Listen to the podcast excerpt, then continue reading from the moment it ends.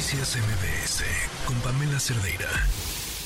Y bueno, en los tiempos actuales lamentablemente ha crecido de manera exponencial la violencia contra las mujeres, las instituciones y organizaciones de apoyo justo a las mujeres se han convertido en un respaldo importante para quienes son víctimas pues de algún tipo de violencia, ¿no? Particularmente la sexual y la digital. Sin embargo, bueno, hay que tener mucho cuidado. En redes sociales hay diversas páginas que suplantan la identidad de estas instituciones y organizaciones y muchas veces, bueno, pues terminan estafando a las víctimas. Vamos a hablar de este tema. En la línea telefónica tenemos a Marisol Sánchez. Ella es policía segunda de la Policía Cibernética. ¿Cómo está Marisol? Buenas tardes. Hola, ¿qué tal? Muy buenas tardes a todos, a todo su público. Oiga, ¿qué es lo que han detectado frente a qué estamos? Y mire, desafortunadamente el día 19 de septiembre esta unidad de policía cibernética recibió un reporte a través de correo electrónico donde un perfil de Facebook estaba suplantando la identidad o más bien la imagen de la ley Olimpia y justamente hacían mal uso con esta información porque obviamente empezaban a pedir información a víctimas de violencia de género pues con contenido íntimo para que probablemente estos bajaran su contenido. Obviamente esto no va a pasar porque son personas que empiezan a pedir dinero a cambio y posterior a ello, pues defraudar a las mujeres víctimas. Ese era entonces el modus operandi. Recopilaban la información de las víctimas y después pedían dinero para supuestamente, pues después bajar el contenido íntimo o con la amenaza de subirlo a la red.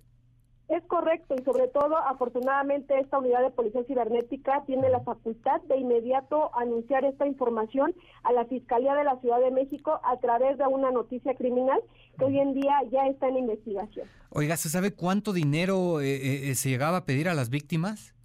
No, por el momento no, no, no, no podríamos decir un monto exacto, así que alertamos a toda la ciudadanía, en particular a mujeres que son víctimas de estos temas, que cualquier tipo de cantidad que les pidan, algún eh, intento de extorsión o amenaza, de inmediato comunicarse con nosotros para verificar si esta situación es real o no. Claro. Oiga, ¿y cuáles son las recomendaciones para no caer en este, en este tipo de estafas? Lo primordial como todo, y siempre tenemos que decirle a las víctimas, primero que nada, es reportar ese perfil.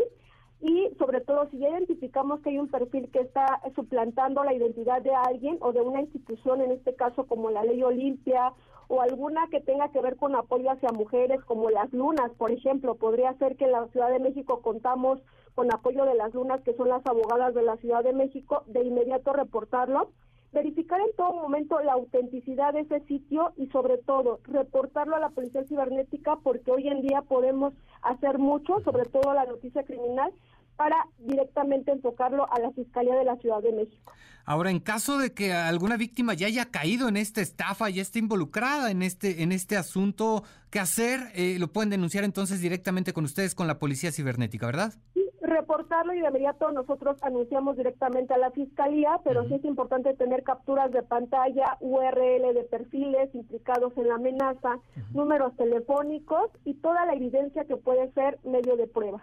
Perfecto. Bueno, pues Marisol, ¿cuál es el número de la Policía Cibernética? Sí, es el 55 52 42 5100, extensión 5086. Y recordemos que también la Policía Cibernética cuenta con un micrositio donde van a poder encontrar esta información, sobre todo alertas cibernéticas, para estar a un paso más antes que el ciberdelincuente. Perfecto. Marisol Sánchez, le agradezco mucho. Buena tarde. Buenas tardes. Noticias MBS con Pamela Cerdeira.